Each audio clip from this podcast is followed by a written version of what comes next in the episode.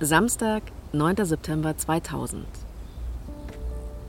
Das letzte Wochenende der Sommerferien in Bayern. Die Sonne scheint, die Luft ist lau, viele Menschen sind unterwegs. Ein guter Tag, um Blumen zu verkaufen. Enver Şimşek hat schon am frühen Vormittag seinen Blumenstand am südöstlichen Stadtrand von Nürnberg aufgebaut. Er hat seinen weißen Kleintransporter in einer Parkbucht in einem Waldstück an der Liegnitzer Straße abgestellt – hat den Sonnenschirm aufgespannt, den Tisch aufgeklappt, darauf die Wasserkübel mit den in Plastikfolie gewickelten Blumensträußen drapiert. Normalerweise bringt Enver Şimşek die Blumen nur vorbei und fährt dann die 200 Kilometer heim ins hessische Schlüchtern nahe Fulda, wo er einen Blumenhandel betreibt. Doch sein Nürnberger Mitarbeiter ist gerade im Urlaub, also übernimmt Enver Şimşek den Verkauf heute selbst. Mein Vater, er war damals 38 Jahre alt und er war ein sehr, sehr guter Vater, ein sehr ausgeglichener Mensch und sehr freundlich, hilfsbereit. Semir Şimşek ist damals 14. In den Sommerferien ist sie viel mit ihrem Vater unterwegs gewesen. Nur montags ist er immer nach Holland gefahren, um Blumen zu holen. Den Rest der Woche sind Enver und Semir durch Deutschland getourt, haben Verwandte besucht. Er hat seiner Tochter das Land gezeigt ich habe mich eigentlich in Deutschland immer wohl gefühlt. Ich bin in einem Dorf groß geworden. Da gab es deutsche Kinder, mit denen wir gespielt haben. Wir sind mit in den Stall gegangen. Also als Ausländerin hatte ich mich eigentlich noch nie so gefühlt. Und mein Vater, ja, er war einfach ein vorbildlicher Vater für mich. Ich war auch so seine Prinzessin.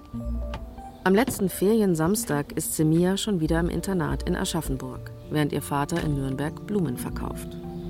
Gegen 13 Uhr klettert er durch die hintere Schiebetür auf die Ladefläche seines Transporters, vermutlich um neue Sträuße zu holen. Zwei junge, sportliche Männer nähern sich dem Fahrzeug, mit Pistolen in der Hand. Sie zielen in das Innere des Wagens und eröffnen ohne Vorwarnung das Feuer. Mindestens achtmal drücken sie ab. Die Projektile dringen in Enver Şimşeks Wange ein, in Ober- und Unterkiefer, Unterlippe, Brust, Unterarm. Die Täter fotografieren ihr sterbendes Opfer, schließen die Schiebetür und verschwinden.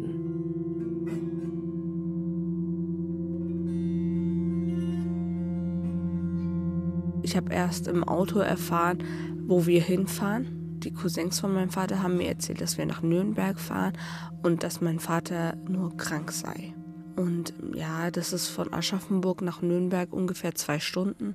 Nach einer Stunde haben sie mir dann erzählt, ja, er wäre irgendwie verletzt worden. Aber dass das Schusswunden sind, damit hatte ich nicht gerechnet. Zwei Stunden lang liegt Enver Şimşek schwer verletzt in seinem Lieferwagen. Ein Passant, der Blumen kaufen will und beunruhigt ist, weil kein Verkäufer auftaucht, verständigt schließlich gegen 15 Uhr die Polizei. Die Streifenbeamten öffnen die Seitentür des Transporters und entdecken Enver Şimşek zwischen Blumensträußen und Wasserkübeln, blutüberströmt, nicht ansprechbar. Ein Krankenwagen bringt ihn ins Klinikum Süd. Also das war wirklich ein Schockzustand und ähm im Krankenhaus habe ich gehofft natürlich, dass er es überlebt. Obwohl die Ärzte gesagt hatten, nein, verabschiedet euch, er wird es nicht überleben. Aber als Kind natürlich hofft man, dass der Vater das überlebt. Oder man wünscht sich es. Enver Şimşek stirbt am 11. September 2000 an den Folgen seiner Schussverletzungen, zwei Tage nach dem Attentat. Er ist das erste Opfer einer beispiellosen Mordserie der zehn Menschen zum Opfer fallen und die bis heute nicht restlos aufgeklärt ist. Rechter Terror in Deutschland. Vier Jahrzehnte rechtsextreme Gewalt. Eine Radio-Feature-Reihe. Folge 3. Die Nullerjahre und der NSU. Von Thies Marsen.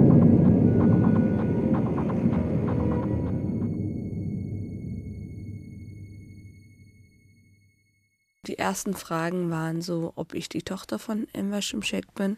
Habe ich gesagt, ja, ich bin die Tochter. Ob er eine Waffe bei sich hätte, habe ich gesagt, nein, eine Waffe hat er nicht bei sich. Er ist nicht ein aggressiver Mensch. Ob er ein Messer hatte, habe ich gesagt, ja, eine Gartenschere oder vielleicht ein Taschenmesser für die Blumen. Aber das war's auch. Und dann kam die nächste Frage, haben wir Feinde? Ich bin 14 Jahre alt, ich weiß das nicht, ob wir Feinde haben oder nicht. Soweit ich weiß, haben wir keine Feinde. Das waren so die ersten Fragen. In dem Moment habe ich gar nicht so weit gedacht, was da passiert ist, sondern dachte ich, äh, warum stellt er mir jetzt so komische Fragen?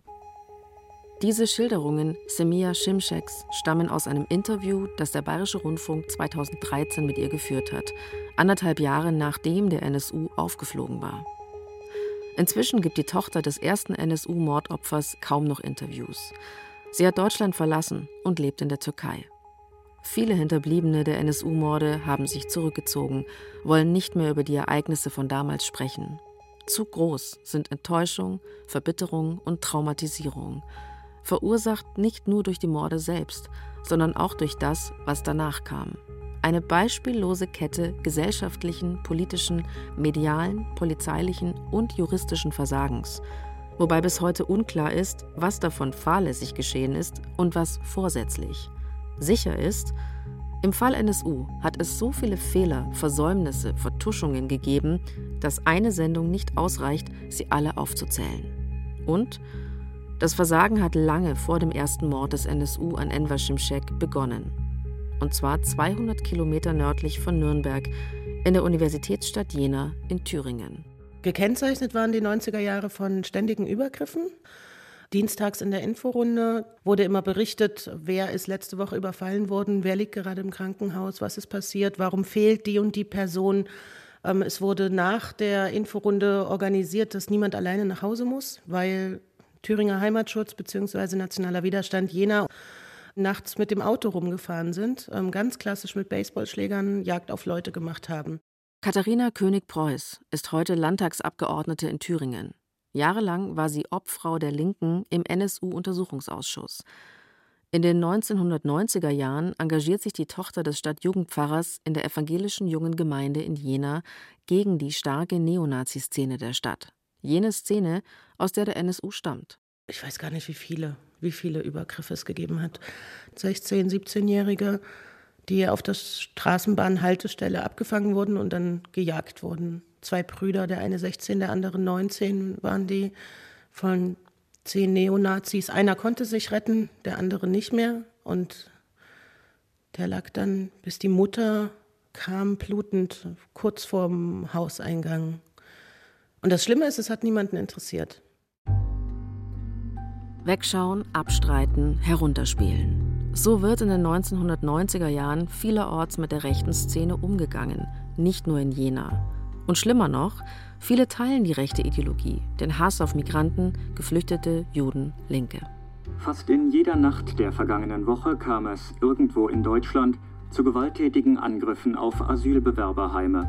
Die Täter waren meist rechtsradikale Jugendliche. Anfang der 1990er Jahre greifen Neonazis überall in Deutschland Wohnheime für Asylbewerber und Vertragsarbeiter an. Und vielerorts tun sie das gemeinsam mit normalen Bürgerinnen und Bürgern, etwa im sächsischen Hoyerswerda oder in Rostock-Lichtenhagen. Und diese Pogrome sind erfolgreich. Die angegriffenen Menschen werden evakuiert, die Städte ausländerfrei, so das Unwort des Jahres 1991. Der Bundestag schränkt in der Folge das Asylrecht stark ein. Die Neonazis können sich als Sieger fühlen. Mehr noch, als diejenigen, die ausführen, was die Mehrheit denkt. Und viele sogenannte Normalbürger sehen nicht die Neonazis als Problem, sondern die meist linken Antifaschisten, die sich den Neonazis entgegenstellen. Das gilt auch für staatliche Stellen, sagt der Rechtsextremismusexperte Matthias Quent. Er ist Direktor des Instituts für Demokratie und Zivilgesellschaft in Jena, dessen Gründung auch eine Konsequenz aus der NSU-Affäre ist. Ein Verfassungsschützer sagte mal vor dem Thüringer Untersuchungsausschuss äh, zum äh, NSU, man habe damals vor allem Angst gehabt, dass sich im Osten eine äh, linke Jugendkultur zusammenbraut. Und das passt zum damaligen Klima, zur Kultur in den Verfassungsschutzbehörden, die den Feind immer links gesehen haben. Und als ein sozusagen natürliches Gegengewicht zu dieser vermeintlichen sozialistischen Gefahr hat man damals die rechtsextremen Gruppen gesehen in Ostdeutschland und hat sie zum Teil dann eben auch aufgebaut. Das klingt wie eine Verschwörungstheorie, wurde aber so von einem Experten des Verfassungsschutzes selber vorgetragen. Der Verfassungsschutz heuert Neonazis als Spitzel an. Über diese V-Leute fließen Hunderttausende von D-Mark in die Szene. Staatliche Gelder werden, ob mit oder ohne Wissen der Behörden, dazu genutzt, extrem rechte Strukturen zu schaffen. V-Leute bauen Kommunikationsnetzwerke auf, kaufen Fahrzeuge und Mobiltelefone.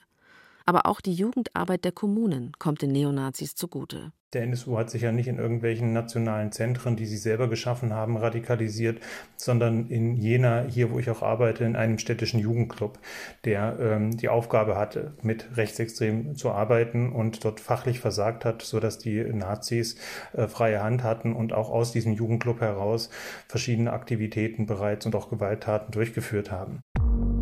Winzerclub heißt das Jugendzentrum im Jenaer Stadtteil Winzerla, wo sich die späteren Mitglieder des NSU ab Anfang der 1990er Jahre regelmäßig treffen. Uwe Mundlos, Uwe Böhnhardt und Beate Zschäpe, auch ihr Waffenbeschaffer Ralf Wohleben und andere spätere Unterstützer. Was als Skinhead-Jugendklicke beginnt, verfestigt sich zu einer Organisation. Die Kameradschaft Jena als Teil des überregionalen Neonazi-Netzwerks Thüringer Heimatschutz – an dessen Spitze ein Verfassungsschutzspitzel. Parallel dazu formiert sich in Thüringen ein Ableger des internationalen Neonazi-Musiknetzwerks Blood and Honor, über das seit den 1980er Jahren illegale Rechtsrockmusik, Waffen, Sprengstoff und Terroranleitungen vertrieben werden und aus dem heraus auch schon Briefbombenanschläge verübt worden sind. An der Spitze auch hier ein Verfassungsschutzspitzel. In diesem Umfeld bewegen und radikalisieren sich Mundlos, Böhnhardt und Schäpe. Im April 1996 hängen sie einen Puppentorso, der Ignaz Bubis, den Vorsitzenden des Zentralrats der Juden darstellen soll, an eine Autobahnbrücke. Daneben eine Bombenattrappe. Sie machen Schießübungen und bauen Rohrbomben. Sie werden immer militanter. Dabei spielt auch der amerikanische Neonazi-Roman Turner Diaries eine Rolle, sagt der Fachjournalist Robert Andreasch, Gutachter in mehreren NSU-Untersuchungsausschüssen. In dem Roman geht eine fiktive terroristische Gruppe in den sogenannten Untergrund und ermordet migrantische Kleinunternehmer äh, und später auch Polizeibeamte in ihrem Streifenwagen. Und dieses Buch ist von den Beteiligten des NSU gelesen worden. Sein Autor, der unter dem Namen Andrew MacDonald das Buch geschrieben hat, war regelmäßig beim Thüringer Heimatschutz zu Gast. Das sind da nicht reingerutscht, sondern das ist deren feste Absicht gewesen, mit Mord und Totschlag ihre Vernichtungsideologie einfach schlichtweg in die Praxis umzusetzen. Kaum eine der zahlreichen Straftaten, die Mundlos, Böhnhardt und Schäpe nach heutiger Erkenntnis in ihrer Jenaer Zeit verübt haben, wird damals angemessen verfolgt, aufgeklärt oder hat juristische Konsequenzen. Erst als ein Observateur des Verfassungsschutzes im Herbst 1997 meldet, dass Mundlos und Böhnhardt in einer Garagenanlage offenbar Rohrbomben bauen, wird die Staatsmacht langsam aktiv. Mit der Betonung auf langsam. Drei Monate vergehen, bis die Garagen durchsucht werden. Am 26. Januar 1998. Doch der Polizeieinsatz läuft derart stümperhaft, dass Böhnhardt, Mundlos und Schäpe buchstäblich vor den Augen der Sicherheitsbehörden das Weite suchen können. Die drei beschließen, unterzutauchen. Ihr Weg führt sie ziemlich genau 100 Kilometer Richtung Osten, nach Chemnitz. Von der ersten Sekunde an haben Leute, die eben Plattenauer Chemnitz und dem Umkreis angehören, quasi ohne mit der Wimper zu zucken, das NSU-Kerntrio unterstützt. Und Plattenauer Sachsen hat sich um die Bewaffnung kümmern wollen, hat Geld gesammelt. Der NSU hat sich quasi blind auf Menschen aus dieser Organisation verlassen, die da dicht halten und die mit dem terroristischen Kampf kein Problem zu haben scheinen. In der Rohrbombengarage in Jena finden die Ermittler eine Adressliste. Darauf Unterstützer aus der Neonazi-Szene, nach Städten sortiert. Besonders viele aus Chemnitz. Doch die Liste bleibt unbeachtet. Die drei können über zwei Jahre lang unbehelligt in Chemnitz wohnen. Dort begehen sie auch erste Raubüberfälle, um ihr Leben im Untergrund zu finanzieren. Im Frühjahr 2000 organisiert ihr alter Freund Ralf Wohleben ihnen eine Pistole, eine Cesca 83 mit Schalldämpfer. Ein anderer alter Bekannter aus der Kameradschaft Jena, Carsten Schulze, bringt die Cesca persönlich nach Chemnitz. Es ist jene Waffe, mit der bald neun Menschen ermordet werden. Im Mai 2000 werden Böhnhardt und Schäpe von einem Observationsteam des Verfassungsschutzes gefilmt. Und obwohl ein Haftbefehl vorliegt, dauert es Monate, bis die Sicherheitsbehörden aktiv werden. Als sie Mundlos, Böhnhardt und Schäpe schließlich festnehmen wollen, sind die schon von Chemnitz nach Zwickau umgezogen und beginnen von dort aus ihre Mordserie in ganz Deutschland. Unerkannt von den Sicherheitsbehörden und auch von der Öffentlichkeit. Katharina König-Preuß, die sich damals in Jena gegen Nazis engagiert, fragt sich bis heute, wie das passieren konnte. Man sagt es zwar und man sagt es auch über Jahre, aber selber hat man eigentlich nie damit gerechnet dass es wirklich da diese Nazi-Ideologie gibt, die zehn Menschen umbringt. Wir haben in Jena nicht mitbekommen, dass die Morde möglicherweise einen rassistischen, neonazistischen Grund haben. Wir haben auch gar nicht drauf geguckt. Und wir haben sehr wenig mit ähm, migrantischer Community zu tun. Wir haben die auch nicht gefragt. Und das ist schon so ein Schlag ins Gesicht, dass man so eine, so eine eigene Überzeugung hat, Nazis immer wieder als Nazis und auch Nazis morden thematisiert. Und wenn sie es dann machen, dass es einem nicht auffällt.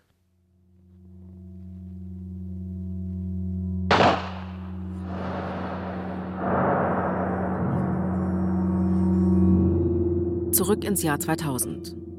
Am 9. September verübt der NSU seinen ersten Mord. An den Blumenhändler Enver Şimşek, 38 Jahre alt, Vater von zwei Kindern. Şimşek ist nicht das erste Opfer rechter Gewalt in diesem blutigen Jahr 2000. Seit Januar haben Rechtsextremisten laut Amadeo Antonio Stiftung bereits acht Menschen totgeprügelt, erstochen, vor fahrende Autos gestoßen. Drei Monate vor dem Mord an Enver Şimşek hat der Neonazi Michael Berger in Nordrhein-Westfalen drei Polizisten und dann sich selbst erschossen. Sechs Wochen davor hat eine Rohrbombe am Düsseldorfer S-Bahnhof Wehrhahn zehn Menschen zum Teil lebensgefährlich verletzt. Eine schwangere Frau hat ihr ungeborenes Kind verloren. Die Opfer waren Aussiedler aus der ehemaligen Sowjetunion, die meisten jüdischen Glaubens. Bis heute sind die Hintergründe unklar. Der Mord an Enver Şimşek ist auch nicht der erste Anschlag des NSU. Mehr als ein Jahr zuvor haben die Neonazi-Terroristen schon einmal zugeschlagen, ebenfalls in Nürnberg. Sie haben eine als Taschenlampe getarnte Bombe in einer Pilzbar deponiert. Der türkischstämmige Wirt wird schwer verletzt. Die Polizei ermittelt vor allem gegen das Opfer und seine Familie. Und genauso läuft es auch im Fall Şimşek. Polizei und Staatsanwaltschaft verdächtigen die Familie und suchen nach Verbindungen Enver Şimşeks ins kriminelle Milieu. Gerade sein harmloser Blumenhandel hat ihn besonders verdächtig gemacht, erklärt der damalige Kripo-Ermittler Manfred Hensler in einem BR-Interview 2010. Ein Jahr bevor der NSU auflegt. Dadurch, dass er sehr oft in Holland war, war natürlich eine Überlegung, möglicherweise besorgt er nicht nur Blumen in Holland, sondern auch anderes. Möglicherweise gibt es Gründe für manche seiner Landsleute für eine solche Tat. Und ja, eine Möglichkeit ist eben, wir kennen Holland jetzt als einen Markt nicht nur für Blumen, sondern auch für Rauschgift. Und von daher war eine mögliche Hypothese, dass er möglicherweise nicht nur mit Blumen handelt, sondern auch in andere Geschäfte verstrickt sein könnte. Wenn in Deutschland ein Mensch mit türkischen Wurzeln ermordet wird, so die Logik der Ermittler, dann müssen seine Landsleute dahinter stecken. Und mit Landsleute sind nicht Deutsche gemeint, sondern Türken. Familie, Clan, Türkenmafia. Diesem Muster folgen die Ermittler nicht nur im Fall Enver Şimşek, sondern auch bei den NSU-Morden, die bald folgen.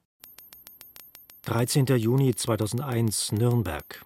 Mord an dem Fabrikarbeiter und Änderungsschneider Abdurrahim Özüdoru, 49 Jahre alt, Vater einer Tochter. 27. Juni 2001 Hamburg.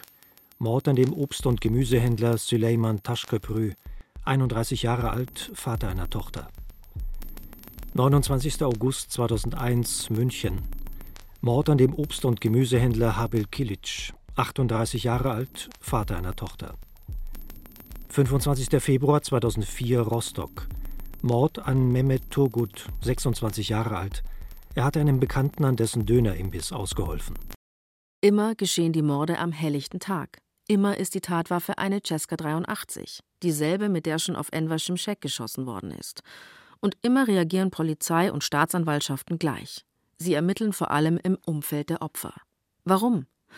In einer Analyse des LKA Baden-Württemberg heißt es exemplarisch: Vor dem Hintergrund, dass die Tötung von Menschen in unserem Kulturraum mit einem hohen Tabu belegt ist, ist abzuleiten, dass der Täter hinsichtlich seines Verhaltenssystems weit außerhalb des hiesigen Normen- und Wertesystems verortet ist. Diese Voreingenommenheit der Polizei, manche nennen es auch strukturellen Rassismus, hat für die Familien der Ermordeten fatale Folgen.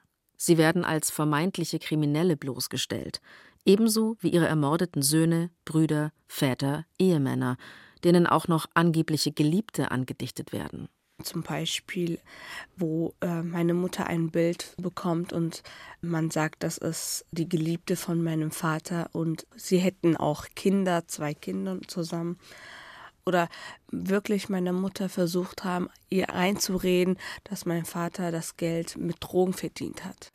Und eigentlich, wie schlimm das für eine Ehefrau sein kann. Und man hat das nur gemacht, um Vertrauen kaputt zu machen. Vermutlich hat der NSU diese doppelte Traumatisierung der Hinterbliebenen nicht von Anfang an geplant. Aber das Verhalten der staatlichen Stellen dürfte die Terroristen bestärkt haben, sagt der Jenaer Soziologe Matthias Quent, Fachmann für Rechtsterrorismus. Also es waren Menschen, die ähm, ein Kleingewerbe aufgebaut haben, die wirtschaftlich erfolgreich waren, die hoch äh, integriert waren für die damaligen äh, Verhältnisse, äh, die man angegriffen hat. Und dann hat man durch diese Angriffe eine gesellschaftliche Spaltung hinbekommen, weil die Behörden nicht gegen rechts ermittelt haben, sondern gegen die Angehörigen und die Familien, weil die Gesellschaft sich nicht mit den Betroffenen solidarisiert hat, sondern Begriffe wie Dönermorde entstanden sind, die diese Gruppen, diese gesellschaftlichen äh, Gemeinschaften unter einen Generalverdacht gestellt und letztlich erneut entmenschlicht haben. Und ich denke, diese Erfolge dieser Terrorkampagne haben dazu geführt, dass der NSU an diesem Tatmuster festgehalten hat. Ich habe die Zeitung zufällig gekauft. Und dann blätter ich so um. Da steht oben Dönerkiller. Ich dachte mir erstmal gar nicht so. Und auf einmal gucke ich runter, ich sehe das Bild von meinem Vater, denke ich, was sucht das? Und dann lese ich mir diesen Artikel durch und dann werde ich so wütend, weil denke ich, was hat das mit Döner zu tun?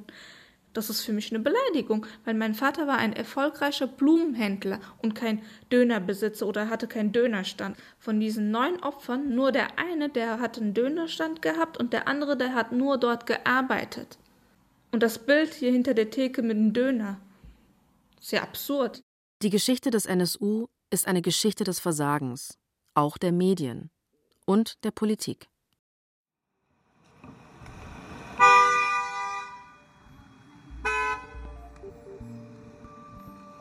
Der 9. Juni 2004, ein sonniger, warmer Tag. Auf der Kolbstraße im Kölner Stadtteil Mülheim ist einiges los an diesem Mittwochnachmittag. Viele Geschäfte hier werden von türkischen Einwanderern betrieben. Cafés, Restaurants, Juweliere, auch der Friseurladen Coiffeur Özcan. Es ist Nachmittag, kurz vor vier, als ein Mann mit Baseballkappe vor dem großen Schaufenster des Friseurs ein Fahrrad abstellt und weitergeht. Auf dem Gepäckträger ein Motorradkoffer, darin eine Gasflasche, gefüllt mit mehr als fünf Kilogramm Schwarzpulver und rund 800 Zimmermannsnägeln, jeder zehn Zentimeter lang. Die Attentäter warten in Sichtweite auf einen günstigen Moment. Als zwei junge südländisch aussehende Männer das Fahrrad passieren, zünden sie die Bombe per Funk. Um 15.56 Uhr.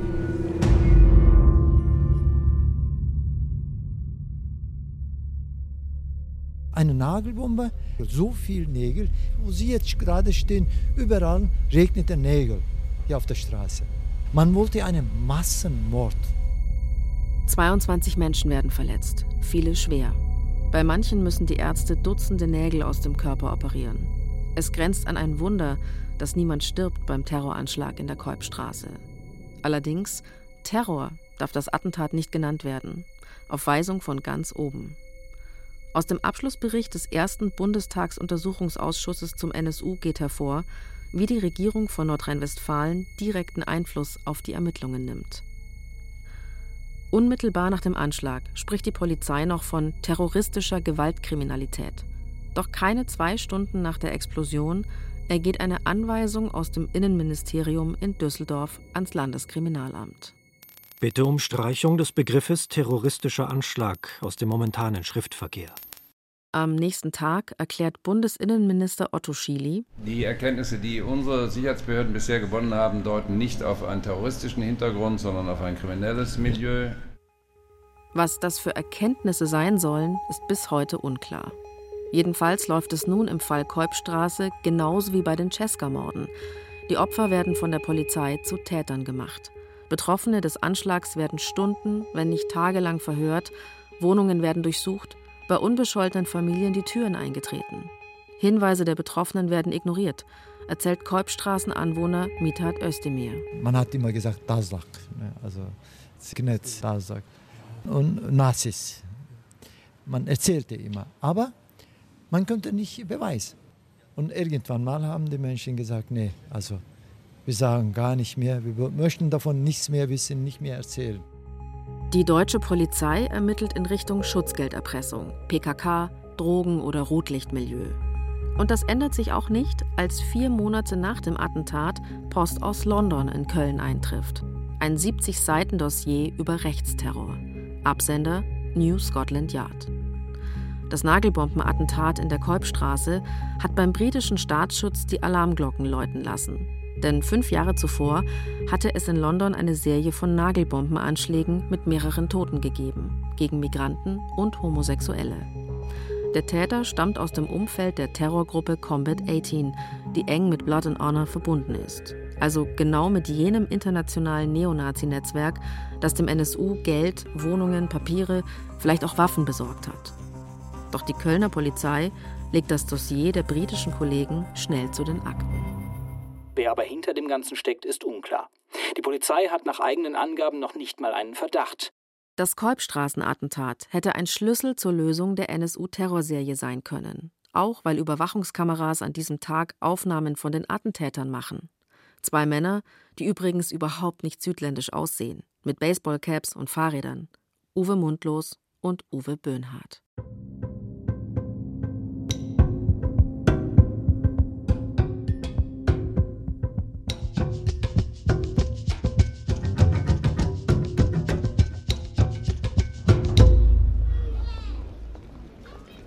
Es dauert ein Jahr, bis der NSU das nächste Mal zuschlägt.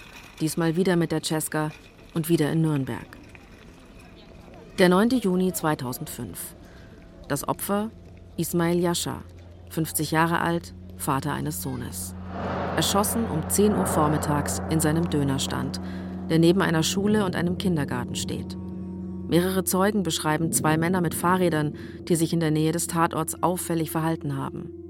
Eine Zeugin erinnert sich so konkret, dass Phantombilder angefertigt und verschickt werden, auch nach Köln. Dort fällt dem Leiter der Ermittlungen zum Nagelbombenanschlag auf, dass die Bilder den beiden Männern ähneln, die auf den Aufnahmen der Kölner Überwachungskameras zu sehen sind, also den mutmaßlichen Kolbstraßenattentätern. Er bittet die Nürnberger Polizei, der Zeugin die Videoaufnahmen aus Köln zu zeigen. Doch bis die fränkischen Ermittler dieser Bitte nachkommen, dauert es fast ein Jahr.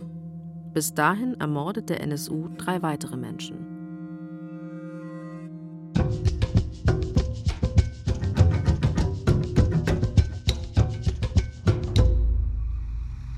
Der 15. Juni 2005, die Trappentreustraße im Münchner Westend.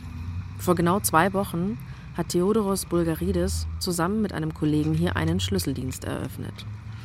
Es ist Mittwochabend, kurz vor Geschäftsschluss. Bulgarides, 41 Jahre alt, ist allein im Laden. Er steht hinter der Verkaufstheke, als zwei Männer eintreten. Einer der beiden schießt ihm unvermittelt ins Gesicht. Bulgarides bricht hinterm Tresen zusammen. Der Schütze beugt sich über ihn, zielt auf den Kopf und drückt noch zweimal ab.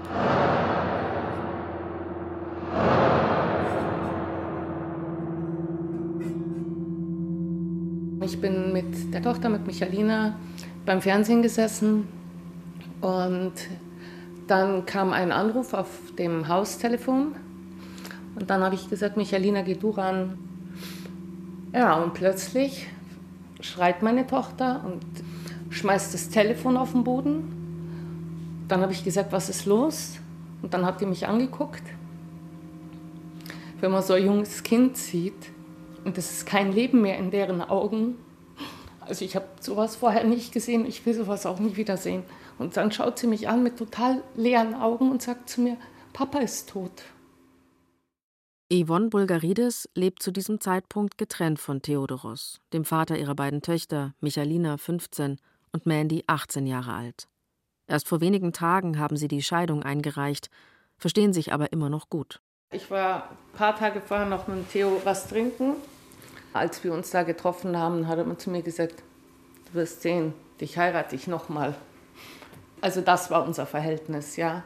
Die Scheidung war ja noch gar nicht durch. Die war ja noch gar nicht rechtsgültig. Aus diesem Grund bin ich äh, auch heute Witwe und nicht geschieden. Die Familie Bulgarides ist nie polizeilich aufgefallen. Sie ist auch nicht türkisch. Yvonne ist gebürtige Deutsche. Ihr Mann stammt aus Griechenland. Und trotzdem spulen die Ermittler im Fall Bulgarides dasselbe Programm ab wie bei den sechs NSU-Morden zuvor. Und eine Münchner Boulevardzeitung titelt Türkenmafia schlug wieder zu. Der Mord an einem 41-jährigen Griechen ist das siebte Verbrechen in einer ganzen Serie, deren blutige Spur sich von Nürnberg über München und Hamburg bis nach Rostock zieht. Wir haben äh, so ein mega normales Leben gehabt. So richtig mega normal. Und ähm, damit war es halt dann vorbei. Ja. Das Verhör, also war für mich schon hart aber für die Kinder noch härter. Wir sind alle drei getrennt voneinander befragt worden. Ähm, ich habe zu dem Zeitpunkt gar nicht gewusst, dass Michalina überhaupt nicht allein befragt werden darf. Michalina ist gefragt worden, ob sie eventuell einen Freund hätte, der äh, ihren Vater vielleicht umgebracht haben könnte. Und ob mein Mann mit Menschen handelt. Es ist unglaublich, was einem da um die Ohren gehauen wird. Ich bin sogar bei einem Verhör, haben sie mir eine Vorhalte gemacht und haben zu mir gesagt, ich soll jetzt endlich zugeben, dass ich meinen Mann habe ermorden lassen oder selbst ermordet habe. Und dann habe ich gesagt, ganz genau, und damit es nicht auffällt, habe ich vorher sechs Türken ermordet, oder? Damit der Grieche nicht auffällt. Also ich, die Frage, die ich mir stelle, ist, warum? Warum drückt man mich mit dem Rücken derart an die Wand, obwohl man ja gewusst hat, sie hat gar nichts damit zu tun. Im Fall der Cesca-Morde scheint keine Theorie, keine Ermittlungsstrategie zu abstrus zu sein, um nicht von den Sicherheitsbehörden verfolgt zu werden. Wahrsager werden eingeschaltet. Die Polizei betreibt monatelang einen Dönerimbiss mit Beamten als Verkäufern. Und immer wieder werden die Opferfamilien unter Druck gesetzt. Jahrelang. Dann wurde mir erzählt, mein Mann wäre regelmäßig nach Frankfurt in Edelbordelle gefahren und hätte sich jedes Mal in eine Edelhure verliebt. Jedes Mal halt in eine andere. Ne? Und als ich mich das erste Mal mit den türkischen Opferfamilien getroffen habe, da wurde ich dann gefragt von den türkischen Witwen, ob man mir auch solche Vorhalte gemacht hätte. Und dann sage ich, ja, die haben mir ein Foto gezeigt mit einer blonden Frau und dann sagt die andere zu mir, Galia heißt sie oder so ähnlich. Sage ich, ja. Also haben sie bei jeder Witwe das gleiche Foto gezeigt und die gleiche Geschichte erzählt. 2005 hat eine neu gegründete Sonderkommission in Nürnberg die Ermittlungen zu den Cesca-Morden übernommen. Der Name ist Programm, Soko Bosporus. Freilich gibt es auch immer wieder einzelne Beamte, die keine Türkenmafia, sondern ausländerfeindliche Motive hinter den Morden vermuten. Auch der damalige bayerische Innenminister Günther Beckstein äußert in einer Notiz diese These. Doch ernsthaft ermittelt wird in diese Richtung nie. Mit jedem Schritt, den die Polizei getan hat, in Richtung, wir kehren das unter den Teppich, war mir klar, der Staat funktioniert nicht. Also nicht so, wie man mir das mal als Kind erzählt hat, wie ich es in der Schule gelernt habe und wie ich es als junge Erwachsene geglaubt habe. Nach dem Mord an Theodoros Bulgaridis schlägt der NSU noch dreimal zu. Zweimal trifft es wieder Menschen mit türkischen Wurzeln. Am 4. April 2006 wird in Dortmund Mehmet Kubaschik in seinem Kiosk ermordet. 38 Jahre alt, verheiratet, Vater von drei Kindern. Nur zwei Tage später der nächste Mord. Das Opfer Halid Yozgat, 21 Jahre alt, erschossen hinter der Theke seines Internetcafés in Kassel. Er verblutet in den Armen seines Vaters. Der Mord an Josgat ist wohl der dubioseste Fall der Mordserie. Denn bei der Tat ist nachweislich ein Agent des hessischen Verfassungsschutzes am Tatort, Andreas Temme. Als Jugendlicher ist er mit rechten Sprüchen aufgefallen, was ihm den Spitznamen Klein Adolf eingebracht hat. Als Geheimdienstmitarbeiter betreut er in Kassel Spitzel der extrem rechten Szene. Noch kurz vor dem Mord hat er mit einem seiner Neonazi-Kontaktleute telefoniert. Nach der Tat macht er sich aus dem Staub. Als er einige Tage später aufgrund der Kontaktdaten, die er beim Surfen im Internet hinterlassen hat, identifiziert wird, behauptet er, nichts von den Schüssen mitbekommen zu haben. Den sterbenden Halit Yozgat im Eingangsbereich des Internetcafés will er beim Hinausgehen nicht bemerkt haben. Andreas Temme arbeitet bis heute im hessischen Staatsdienst. Die Tat von Kassel ist der letzte Mord des NSU an einem Migranten. Danach bricht die sogenannte Cesca-Serie ab. Warum? Dazu gibt es verschiedene Theorien, sagt Fachjournalist Robert Andreasch. Nach dem Mord an Halit Yozgat in Kassel ist in den Medien diskutiert worden, dass am Tatort sich der Verfassungsschutzmitarbeiter Andreas Temme befunden hat. Kann es sein, dass die Mörder von Halit Yozgat selber überrascht waren über diese Präsenz des Verfassungsschutzmitarbeiters und deswegen vielleicht an einen Spitzel innerhalb ihres terroristischen Netzwerks gedacht haben und erstmal zurückgeschaltet haben. Es kann aber auch sein, dass gleichzeitige Fahndungsmaßnahmen der Polizei zu diesem Abbruch der laufenden Mordserie geführt haben. In Nürnberg hat es eine sogenannte Gefährderansprache bei mindestens neun Betroffenen gegeben. Interessanterweise Neonazis, die sich, wie heute Recherchen zeigen, tatsächlich im Umfeld des NSU-Netzwerks bewegt haben zum Teil, angesprochen wurden von der Polizei im Rahmen von Fahndungsmaßnahmen. Wenn das an den Kern des NSU-Netzwerks weitergeleitet wurde, dann wussten die NSUler zum ersten Mal, die Polizei hat begonnen, auch die Neonazi-Szene Nürnbergs in den Blick zu nehmen. Immer wieder Nürnberg. Drei Morde und einen Anschlag hat der NSU hier begangen. Warum ausgerechnet hier? Schon in den 1990er Jahren haben Böhnhardt, Mundlos und Schäpe hier rechte Veranstaltungen besucht. Auf der Adressliste, die die Polizei 1998 bei der Garagendurchsuchung in Jena gefunden hat, stehen mehrere Telefonnummern aus Nürnberg. Eine Stadt mit einer höchst aktiven, militanten und deutschlandweit vernetzten Neonazi-Szene. Ebenso wie München übrigens, wo der NSU zwei Menschen ermordet. In der bayerischen Landeshauptstadt hat sich Anfang der 2000er Jahre sogar eine eigene Terrorgruppe formiert, die Kameradschaft Süd um den Neonazi Martin Wiese. Ihr Plan? Ein Sprengstoffanschlag am 9. November 2003 auf die Grundsteinlegung des neuen jüdischen Kulturzentrums. Doch die Gruppe fliegt zwei Monate vorher auf. Genügend Sprengstoff, um damit ein Haus zum Einsturz zu bringen, scharfe Pistolen, Handgranaten und Munition für Kriegswaffen aller Art. All dies konnten das Münchner Polizeipräsidium und das Landeskriminalamt bei dem gezielten Schlag gegen die Neonazi-Szene sicherstellen. Wie eng sind die Verbindungen zwischen dem nationalsozialistischen Untergrund und der restlichen Neonazi-Szene? Sicher ist, der NSU verschickt 2002 Briefe an mehrere rechtsextreme Zeitschriften und Organisationen. Darin vermutlich Tausende von Euro aus Raubüberfällen. In der Szene ist die Existenz der Gruppe also bekannt. Und die Mordserie des NSU wird dort gefeiert. So veröffentlicht die Nazi-Band Gigi und die braunen Stadtmusikanten 2010 den Song Dönerkiller. Zitat: Neunmal hat er es jetzt schon getan. Die Soko Bosporus, sie schlägt Alarm. Am Dönerstand herrscht Angst und Schrecken. Kommt er vorbei, müssen sie verrecken. Denn er kommt gerne spontan zu Besuch am Dönerstand. Denn neun sind nicht genug.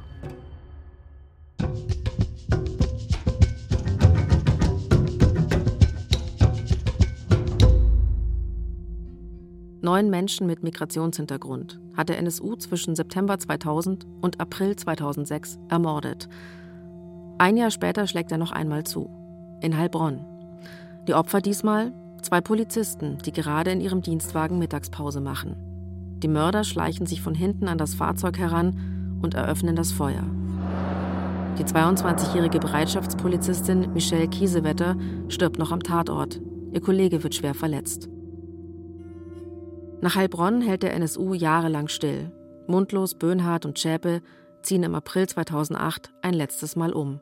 In ein schmuckes Mehrfamilienhaus in der Zwickauer Frühlingsstraße im gehobenen Stadtteil Weißenborn.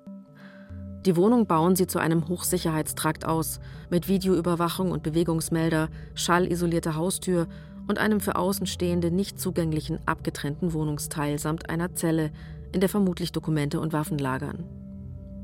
Die Ermittlungen der Polizei schlagen derweil immer neue Irrwege ein. Verbindungen zu einer angeblichen Wettmafia werden geprüft und verworfen. Fehlerhaft verpackte Wattestäbchen der Spurensicherung, die mit der DNA einer Fabrikarbeiterin kontaminiert sind, sorgen zeitweise für heillose Verwirrung, bis der gordische Knoten ganz unvermittelt durchschlagen wird.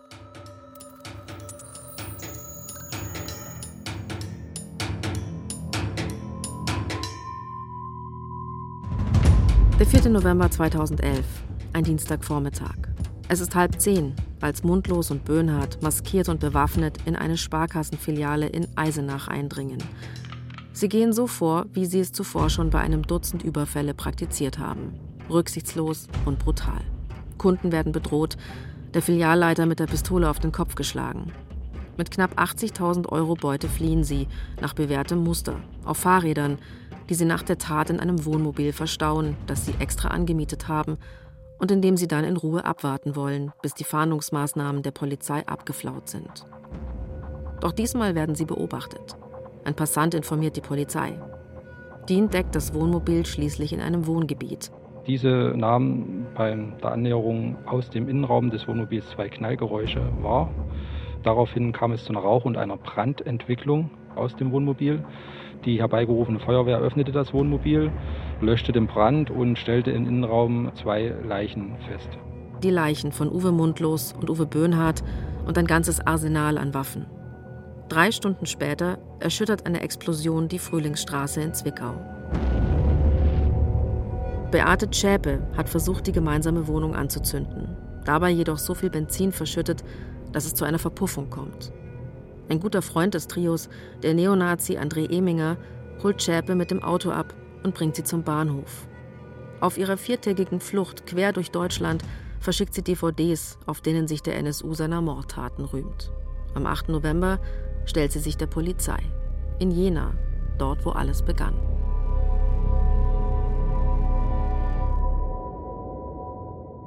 Gut eine Woche nach dem Banküberfall im thüringischen Eisenach, dem Tod der beiden Täter und der Wohnhausexplosion im sächsischen Zwickau wird der Verdacht immer stärker, dass die Behörden hier einer rechtsextremen Terrorzelle auf die Spur gekommen sind. Fast täglich nimmt der Fall größere Dimensionen an. Es geht um Hinweise auf insgesamt zehn Morde an Einwanderern und an einer Polizistin. Also ich war nicht froh, dass die tot waren, weil ich wollte ja eigentlich eine Antwort. Ja, wieso? Wieso mein Mann? Wie habt ihr ihn gefunden? Äh, was hat ihn ausgemacht, dass er jetzt euer Opfer wird? Nach der Selbstenttarnung des NSU sind Gesellschaft, Politik und Sicherheitsbehörden in Aufruhr. 400 Beamte sind bundesweit im Einsatz, um die Mordserie zu untersuchen.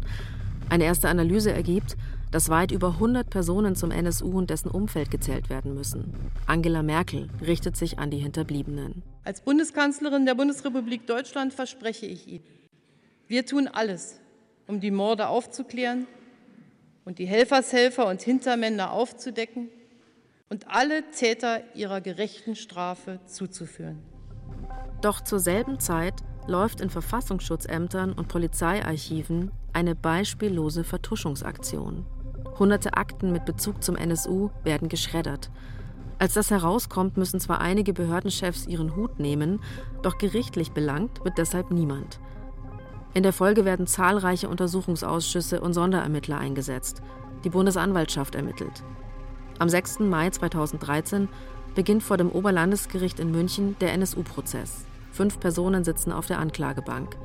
Beate Zschäpe und vier Helfer, die sich allerdings nicht als Mitglieder des NSU verantworten müssen, sondern nur als Unterstützer. Denn die Bundesanwaltschaft argumentiert, der NSU habe nur aus drei Personen bestanden, von denen zwei tot seien dazu ein paar wenige Helfer. Die Terroristen hätten sich in den 13 Jahren im Untergrund weitgehend abgeschottet. Fachjournalist Robert Andreasch, der fast alle Prozesstage besucht hat, sieht das ganz anders. Dagegen spricht ja nicht zuletzt die Tatsache, dass sich der NSU mit Briefsendungen an die eigene Szene gerichtet hat und dass doch eine ganze Reihe von Personen um den NSU, auch die, die als V-Personen für die Inlandsgeheimdienste gearbeitet haben, doch was vom NSU mitbekommen haben und auch berichtet haben. Im NSU-Prozess trägt keiner der Angeklagten zur Aufklärung bei, bis auf einen, Carsten Schulze, der dem Kerntrio die Cesca geliefert hat. Nur durch seine Aussage kommt der Anschlag mit der Taschenlampenbombe in Nürnberg überhaupt ans Licht. Und er ist der Einzige, der sich bei den Hinterbliebenen glaubhaft entschuldigt, auch bei der Familie Bulgarides. Der Anwalt von Carsten Schulze hat die Bitte herangetragen, ob wir seine Entschuldigung annehmen. Und daraufhin hat Michalina, die Jüngste, gesagt, ich will ihm in die Augen schauen, wenn er das sagt. Und äh, weil Herr Schulz ja im Zeugenschutzprogramm ist, waren mehrere Polizisten im Raum, die beiden Anwälte, also der von Carsten Schulze und unserer, die beiden Mädels, ich und Carsten Schulze eben. Dann ist Carsten Schulze aufgestanden und hat uns wirklich um Verzeihung gebeten.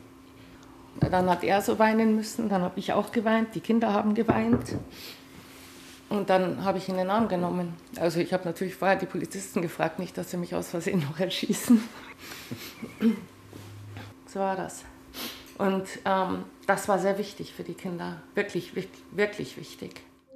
Als das Münchner Oberlandesgericht am 11. Juli 2018 nach 437 Verhandlungstagen das Urteil im NSU-Prozess verkündet, ist Carsten Schulze übrigens der einzige Angeklagte, der das vollständige Strafmaß erhält, wie von der Bundesanwaltschaft beantragt. Drei Jahre Jugendhaft. Bei allen anderen bleibt die Strafkammer unter der Forderung der Anklagebehörde.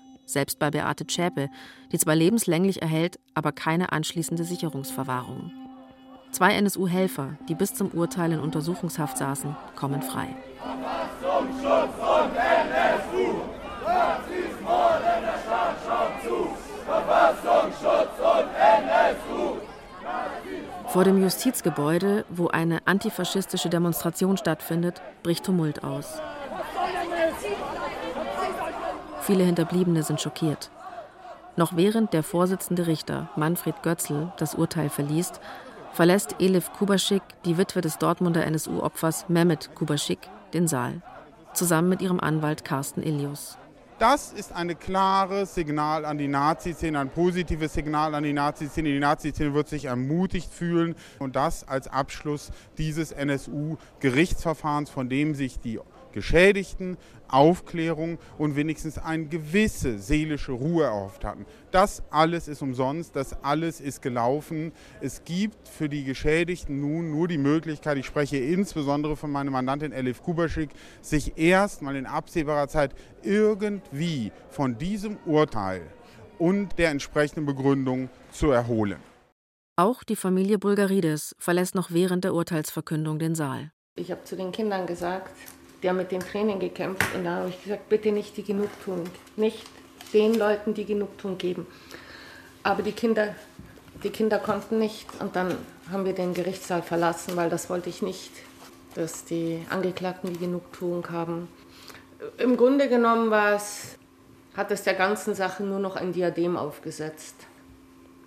Was ich gesagt habe nach dem Prozess, die Bundesanwaltschaft und der Götzl, die haben den Rechtsradikalen jetzt Tür und Tor geöffnet, weil nichts passiert ist. Und habe ich recht gehabt? Ich frage Sie jetzt, habe ich recht gehabt?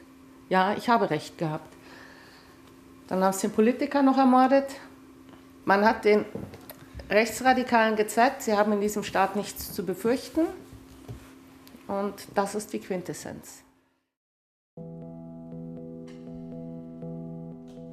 Mehr als 20 Jahre sind vergangen seit dem ersten Mord des NSU an Enver Şimşek. Und noch immer gibt es unzählige offene Fragen. Zu jeder einzelnen Tat der Terrorgruppe bis zu ihrer Selbstenttarnung 2011.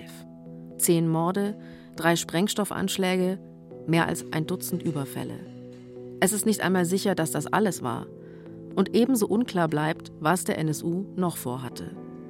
Auch die Fragen, die viele Hinterbliebene bis heute umtreiben, sind ungeklärt wie wurden die Opfer ausgewählt? Bestand der NSU wirklich nur aus drei Personen? Wer hat den Mördern in den Tatortstätten geholfen beim Aussuchen und Auskundschaften der Anschlagsziele? Was wussten die Geheimdienste? Wie tief waren sie in die Verbrechen des NSU verstrickt? Sicher ist, der Staat ist mitschuld daran, dass all diese Fragen bis heute ungeklärt sind. Die Geheimdienste, die vertuscht haben, die Polizei, die voreingenommen ermittelt hat, die Justiz, die kaum jemand zur Rechenschaft gezogen hat, die Politik, die all das zugelassen hat. Der Fall NSU offenbart ein multiples Organversagen des deutschen Staates. Und sicher ist auch, all das hat die Neonazi-Szene bestärkt. Und es bestärkt sie bis heute. Auch heutige Rechtsterroristen beziehen sich auf den NSU, Rechtsextremisten wie NSU 2.0, aber auch die sogenannte Gruppe Revolution Chemnitz, die äh, in Chats geschrieben haben soll, gegen das, was sie vorhaben, ist der NSU nur Kindergarten gewesen. Ähm, also das ist eine Referenzgröße. Es gibt einen großen Bezug auf den NSU, was Einschüchterung und weitere Gewalttaten angeht. Also es gibt mehrere hunderte Straftaten mit NSU-Bezug, allein in den letzten äh, vergangenen Jahren. Also wenn Neonazis quasi äh, weiter Angst und Schrecken verbreiten wollen, dann berufen sie sich auf das tödliche Wirken des NSU. Nicht nur der deutsche Staat hat im Fall NSU versagt, sondern die gesamte Gesellschaft. Bis heute finden Morde und Übergriffe weniger Beachtung, wenn Angehörige von Minderheiten betroffen sind. Und auch wir Medien haben versagt. Wir haben die Arbeit von Polizei und Geheimdiensten nicht kritisch hinterfragt und haben rassistische Klischees bereitwillig übernommen.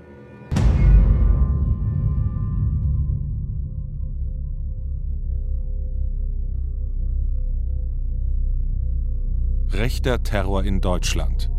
Vier Jahrzehnte rechtsextreme Gewalt. Eine Radio-Feature-Reihe. Folge 3. Die Nullerjahre und der NSU. Von Thies Marsen. Erzählt von Verena Fiebiger. Ton und Technik Regine Elbers. Regie Alexandra Distler. Redaktion Johannes Bertou. Eine Produktion des Bayerischen Rundfunks 2020.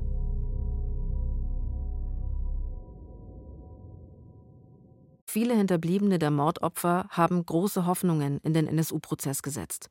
Sie wollten erfahren, warum ihre Väter oder Ehemänner sterben mussten und wie es zu den unglaublichen Versäumnissen der Ermittlungsbehörden kommen konnte. Viele waren nach der Urteilsverkündung enttäuscht. Auszug aus dem Plädoyer von Gamse Kubaschik, Tochter von Mehmet Kubaschik. Frau Czeppe, wenn es Ihnen irgendwann leid tut, dann antworten Sie mir. Das geht auch noch, wenn der Prozess vorbei ist. Ich habe immer noch so viele Fragen. Das war ein Ausschnitt aus Saal 101, unserem großen Dokumentarhörspiel zum NSU-Prozess. Sie finden den Podcast in der ARD-Audiothek und überall, wo es Podcasts gibt. Hier im Podcast Rechter Terror geht es in der nächsten Folge um den Anschlag von Halle und eine neue Tätergeneration, die sich im Internet radikalisiert.